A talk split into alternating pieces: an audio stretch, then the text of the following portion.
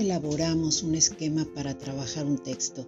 Muchas veces simplemente nos dejamos llevar por las ideas que han llegado a nuestra mente para elaborar un artículo, ensayo o relato. Veamos qué tanto de eso que pensamos lo podemos imaginar en un lienzo. Imagina que usamos pinceles para darle atmósfera y profundidad al trabajo, pero esto simplemente en tu mente.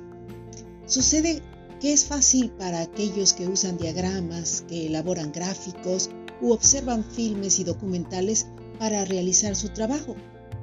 De igual forma, tus propias vivencias son recuerdos que llevan imágenes y que te despiertan todo aquello que estás planeando. Dependerá de algunos el uso de su grado de abstracción para crear el diseño adecuado. Los que conocen la composición áurea decidirán qué imagen merece convertirse en el foco o punto de fuga de su relato. Puede ser un elemento fundamental, desde luego, para el desarrollo de su actividad, y es por ello que muchos afirman que aquello que les apasiona es el motor de su creatividad, que colocas en el punto de fuga.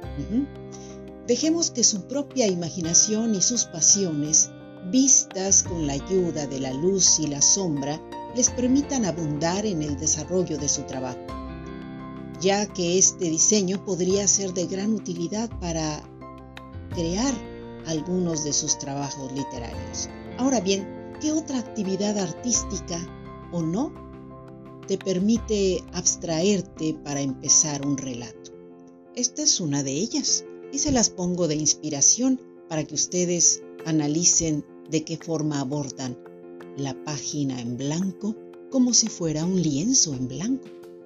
Saludos lectores y escuchas, seguimos en comunicación. Hasta pronto.